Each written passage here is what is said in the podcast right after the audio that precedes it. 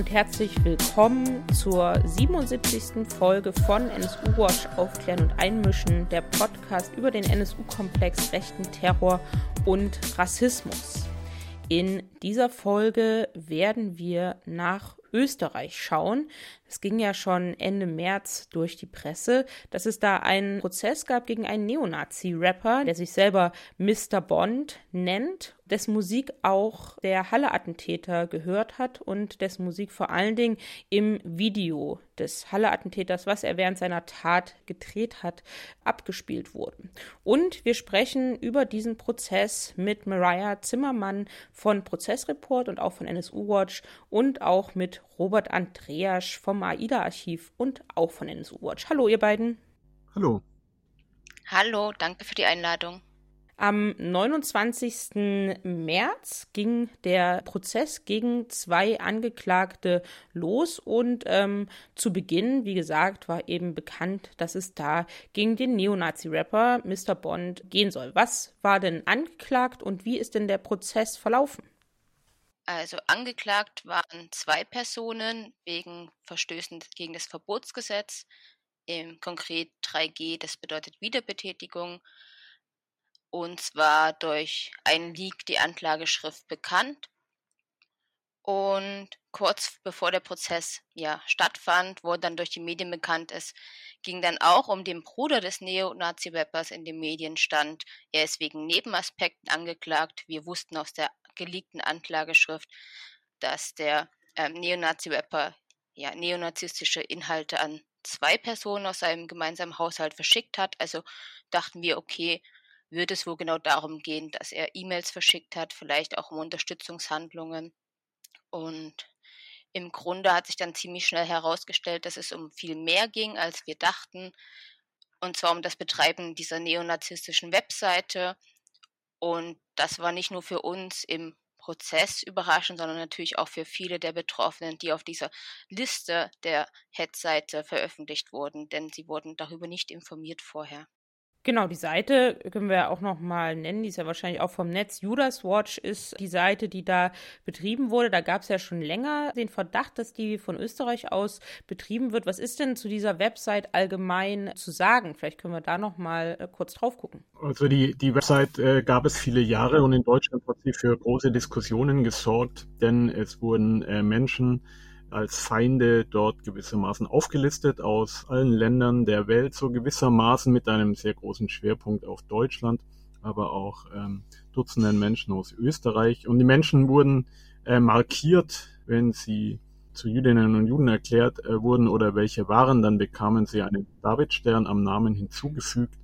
Und äh, ansonsten wurde man in drei Influencer-Kategorien einge, äh, eingeordnet, je nachdem, wie wie stark die eigene äh, Position im, im, im jeweiligen gesellschaftlichen Diskurs ist. Wenn man das dann angeklickt hat, hat man dann noch äh, zusätzliche Informationen zur jeweiligen Person gesehen, also eine Art Doxing-Seite und verschiedene Ausführungen. Die Menschen, die dort abgebildet waren, waren Menschen, die, die durchaus zum Teil von, von rechts waren, aber die halt hauptsächlich als Feinde dieser nationalsozialistischen Gesinnung gesehen wurden. Und die allermeisten Menschen waren Jüdinnen und Juden oder Linke viele Antifaschistinnen, Antifaschisten, viele äh, Journalistinnen und Journalisten wurden dort quasi namentlich aufgeführt. Die Seite ist äh, mal zwischenzeitlich kurz vom Netz gewesen, dann war sie wieder online in der anderen Domain und irgendwie ist es den Behörden jahrelang nicht gelungen oder sie haben es auch nicht richtig versucht, ja, an die Admins zu kommen oder die Seite durch politischen Druck vom Netz zu kriegen. Also so eine Art Website gewordene Feindes- oder Todesliste, wir kennen das ja von Neonazis, dass sie genau diese Feindeslisten auch anlegen. Das ist ja schon erstaunlich, dass da gar nicht vorher drüber berichtet wurde, dass die Person festgestellt wurde, die die Webseite betrieben hat und dass es da zum Prozess kommen wird, sondern dass es eher so unter ferner Liefen lief. Und das kam dann eben im Prozess raus. Ihr habt es schon gesagt. Dann kommen wir vielleicht zum ersten Prozesstag. Wie ist denn der dann verlaufen? Tatsächlich war, war das vorher als Nebenaspekt gewissermaßen gelaufen und nicht öffentlich, also mir zumindest, aber ich glaube insgesamt öffentlich nicht bekannt. Und die österreichischen Behörden hatten wohl im Laufe der Ermittlungen mal Leute informiert, dass sie auf dieser Seite stehen würden, aber äh, diese wiederum nicht davon, dass der Admin festgestellt wurde und der jetzt seinen Prozess erwartet. Und also ich zum Beispiel bin überhaupt nicht informiert worden von keiner einzigen Behörde, Deutschland oder Österreich, dass ich auf dieser Liste stehe. Das habe ich selber herausgefunden oder dass der Admin festgestellt wurde oder dass sein Prozess in Österreich beginnt. Und so saßen wir im großen Schwurgerichtssaal vom Landgericht für Strafsachen in Wien und es war ein relativ großes Medienaufkommen. Es waren sehr viele Polizeischülerinnen und Schüler im Publikum gesessen, die offensichtlich da die Plätze belegen sollten. Und es begann ein Geschworenenprozess. Staatsanwältin hat einen relativ äh, eher einen politischen Appell an die Geschworenen gehalten, als dass sie die Anklagepunkte so im Einzelnen ausgeführt hätte. Also es war eher so eine Art Zusammenfassung des Anklagesatzes äh, mit den Hauptvorwürfen gegen äh, Philipp H. eben Dutzende von antisemitischen und den Holocaust verherrlichenden Textstellen produziert zu haben in seinen Songs und diese Songs äh, international vertrieben zu haben, wahnsinnig viele nationalsozialistische Nachrichten verschickt zu haben, nationalsozialistische Literatur verwendet zu haben, Symbole benutzt zu haben. Und äh, natürlich wurde erwähnt, dass eins seiner Lieder, das Lied Power Level, vom Halle-Attentäter gewissermaßen als Soundtrack zu seiner mörderischen Aktion benutzt wurde. Also er hat das Lied äh, eingeschaltet, bevor er zu seinem antisemitischen und rassistischen Attentat schritt. Äh, sie hat noch erwähnt, die Staatsanwältin, dass der Angeklagte also nicht alleine ist, sondern quasi in ein, also mit, mit Resonanz der Szene lebte und lebt. Das äh, passt ja auch zu dem, wie der Attentäter gehandelt hat, so also quasi auch sein, sein Musiker. Es gibt offensichtlich Fanpost und Solidaritätsbriefe aus der ganzen Welt für den, für den Angeklagten. Das hat sie auch noch, noch mal äh, deutlich gemacht. Die Anklageschrift war sozusagen verlesen bzw. zusammengefasst. Wie ging es denn dann weiter? Der Hauptangeklagte hat sich kurz gewissermaßen schuldig bekannt. Also in einer ganz, ganz kurzen Erklärung sagte er, er sei irgendwie da verblendet gewesen also das war wohl ein Versuch, da nicht äh, die maximal möglichen 20 Jahre Strafe zu bekommen. Ähm, dann wurde der Bruder in die Mitte gesetzt. Der hat es dann schon schwieriger gemacht. Der, hat dann, der war dann schon bockiger und hat da irgendwie an den einzelnen Punkten rumkritisiert, sich aber zu teilen, insbesondere denen, die jetzt auch äh, Judas Watch Website angehen, durchaus in Teilen ebenfalls als äh, schuldig äh, bekannt. Es gab dann noch äh, psychiatrisches Gutachten zum Hauptangeklagten und es gab ja Textstellen, die vorgetragen wurden. Dann hat ein Beamter des früheren BVT, des Inlandsgeheimdienstes aus Österreich, über die Ermittlungen, der die Ermittlungen ging, den Nazi-Rapper leitete, über die Ermittlungen sehr, sehr detailliert Auskunft gegeben, hat auch nochmal quasi fürs Gerichtsprotokoll vom Halle-Attentat erzählt, um was es da äh, genau ging und wo die Beziehungen sind. Er hat über Sicherstellungen etc. berichtet, über Waffenbesitzkarten und äh, Waffen, Waffenverbot und ähnliches. Das war es dann aber auch schon für den ersten Tag. Der Prozess ist offensichtlich eine österreichische Spezialität oder also üblich in Österreich äh, extrem kurz gewesen für mein, für mein Empfinden, der, der deutsche Strafprozesse gewöhnt ist. Das heißt, nach, während und nach diesem Prozesstag haben dann auch viele ja, Betroffene von dieser Feindesliste im Internet erfahren, dass der Administrator offenbar gefasst wurde, äh, möglicherweise, und auch angeklagt ist. Und ihr von Prozessreport habt ja auch dazu aufgerufen, dass ähm, sich Betroffene bei euch melden können. Wie ist denn die Bedeutung für die Betroffenen und welche Möglichkeiten haben die denn in diesem Prozess dann so schnell ähm, noch bekommen? Gab es da etwas, zum Beispiel Nebenklagen oder also Nebenkläger oder Nebenklägerin zu werden, so wie es ja in Deutschland zum Beispiel geht?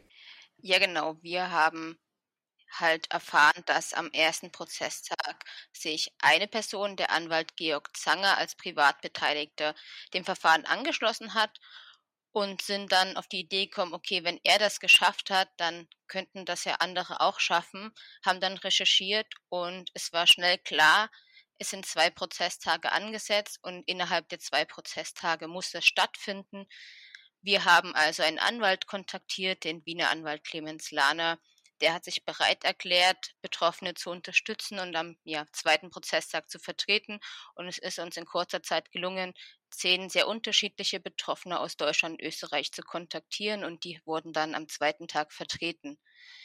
ähnlich wie die Nebenklage in Deutschland hatten sie halt dann einen Anwalt, der Fragen stellen konnte, der ein äh, Plädoyer halten konnte, der die Angeklagten konfrontieren konnte. Und man muss schon sagen, dass im Vergleich zum ersten Prozesstag der zweite doch eklatant anders gestaltet wurde, weil zum einen der Nebenklagevertreter Clemens Lahner als aber auch die Betroffenen selbst, denn zwei Betroffene waren im Gerichtssaal, für eine ganz andere Stimmung gesorgt haben und auch nochmal die politische Dimension dieser Feindesliste thematisiert wurde.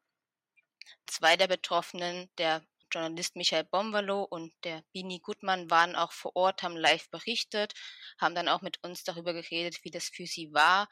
Denn auch am zweiten Tag ging es vordergründig um die Texte des Mr. Bond. Das heißt, es ist sehr, sehr viel reproduziert worden der Abscheulichkeiten der Liedtexte.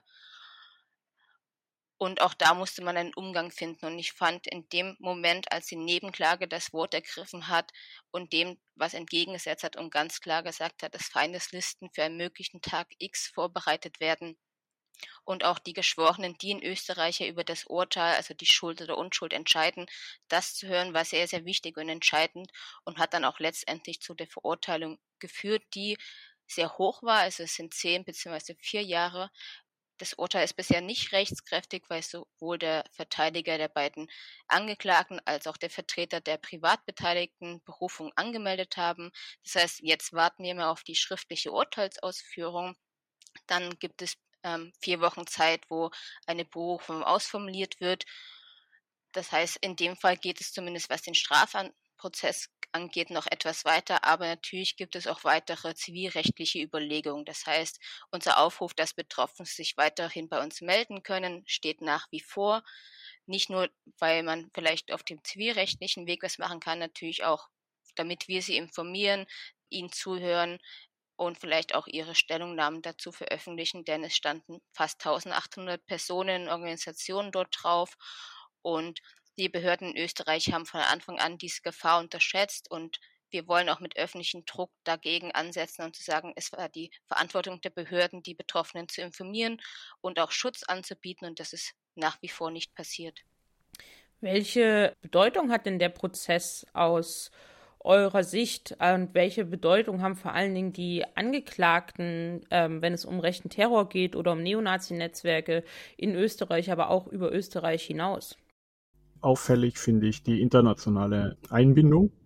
Also es wurden beispielsweise Bitcoin-Wallets äh, beschlagnahmt mit enorm viel Geld, was da eingegangen ist. Und es gibt einfach ein internationales Fanpublikum. Und auch in Österreich haben vor Beginn des Prozesses äh, Neonazis äh, Solidaritätskampagne gemacht und äh, transparent gegenüber einem Gericht aufgehängt. Und auch in einigen Telegram-Channels ist so eine kleine Soli-Kampagne angelaufen. Free Mr. Bond heißt es da beispielsweise äh, von Unwiderstehlich und anderen. Das, das zeigt diese, diese Einbindung und es zeigt natürlich auch, was aus Neonazi-Songs entsteht. Das ist nicht einfach nur abscheuliche Musik mit schlechtem Geschmack, sondern das ist halt der Aufruf zu Terror und Mord und der ist ernst zu nehmen. Das ist quasi kein Verbalradikalismus, sondern das ist tatsächlich der, die Aufforderung, Attentate zu begehen, die in einem gewissen Milieu auf Resonanz stößt und umgesetzt wird und äh, einfach auch mitverantwortlich für das, was dann weltweit passiert, derzeit beim rechten Terror.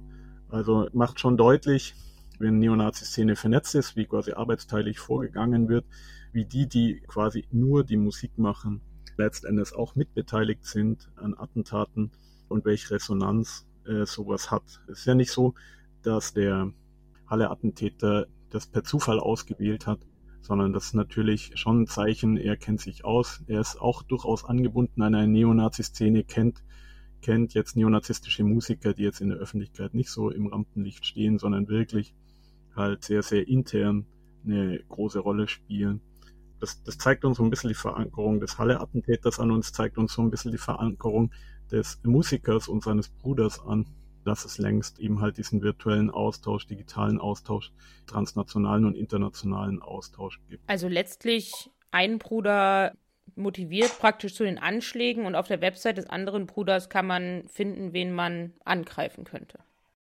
Ganz genau. Vielleicht als Ergänzung, Der Philipp H. war nicht nur angeklagt wegen der Musik, sondern auch, weil er das Manifest des Christchurch-Attentäters übersetzt ins Deutschland und online stellte. Auch da soll sein Bruder ihm geholfen haben. Wiederum hat Philipp H. seinem Bruder auch bei der Website geholfen und ihm Tipps zu geben. Das wissen wir über E-Mails, die gefunden wurden und auch nur durch die Hausbes Hausdurchsuchung, die es gab beim Philipp H., kam man dann darauf, dass es sich bei dem Bruder um den Betreiber dieser Website handelt. Das heißt, es war ein Zufallsfund. Wir müssen schon auch reflektieren, wenn das Innenministerium der Verfassungsschutz gerade sagt, das war ein Erfolg für sie, dass das halt nicht ein Erfolg, ein harter Ermittlungsarbeit war, sondern ein Zufallsfund, dass man überhaupt dahinter kam. Und man muss sich die Frage stellen, warum sind weitere Mittäter oder Mittäterinnen nicht ausgeforscht? Warum wurde nicht beleuchtet, wie die Finanzströme gingen. Also da gibt es noch sehr viele offene Fragen und auch die Fragen, inwieweit die Beteiligten Zugang zu Waffen hatten. Wir wissen, es sind drei Brüder in dem Haushalt. Der Philipp H. hatte keine Waffenbesitzkarte, dazu kam es nicht mehr. Das hat auch der Verfassungsschützer im Prozess gesagt. Aber wir wissen ja aus den anderen Prozessen, dass es immer darum geht, den Waffen, aber auch den ähm, Geldflüssen nachzurecherchieren und sich die Frage zu stellen, inwieweit andere beteiligt waren. Und ich glaube, bei dem Prozess sieht man ganz klar, dass es ein großes Netzwerk war und viele der Beteiligten einfach nicht ausgeforscht wurden. Wie geht's denn jetzt weiter damit? Also, du hast ja schon gesagt, man wartet jetzt darauf, ob die Urteile rechtskräftig werden, aber was muss noch aufgearbeitet werden und was können Antifaschistinnen und solidarische Menschen vielleicht tun, damit es da auch eine weitere Aufarbeitung gibt? Um es vielleicht ganz konkret zu machen, also wir Betroffenen haben ja jetzt erstmal die Möglichkeit, uns überhaupt nochmal Gedanken zu machen dies, zu diesem Ermittlungsverfahren, zu diesen Anklagevorwürfen. Das, davon sind wir ja total überrascht worden.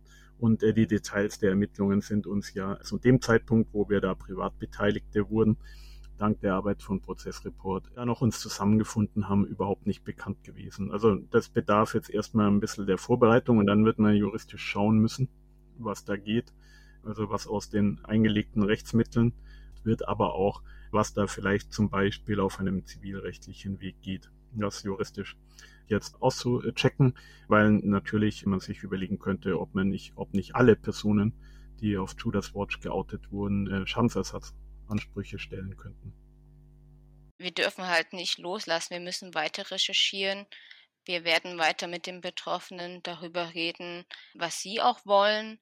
Und ja, das Ganze halt in einem gesamtgesellschaftlichen Kontext zu betrachten, denn es gibt viele Prozesse in Österreich zu diesem Themenkomplex. Wir haben regelmäßig Waffenfunde, die nicht aufgeklärt werden, wo sich immer die Frage stellt, inwieweit da vielleicht eine mögliche rechtsterroristische Szene unterstützt und bewaffnet wird. Wir haben immer wieder Erkenntnisse von Geldgewinnen durch Drogenverkauf im dem rechtsextremen Milieu.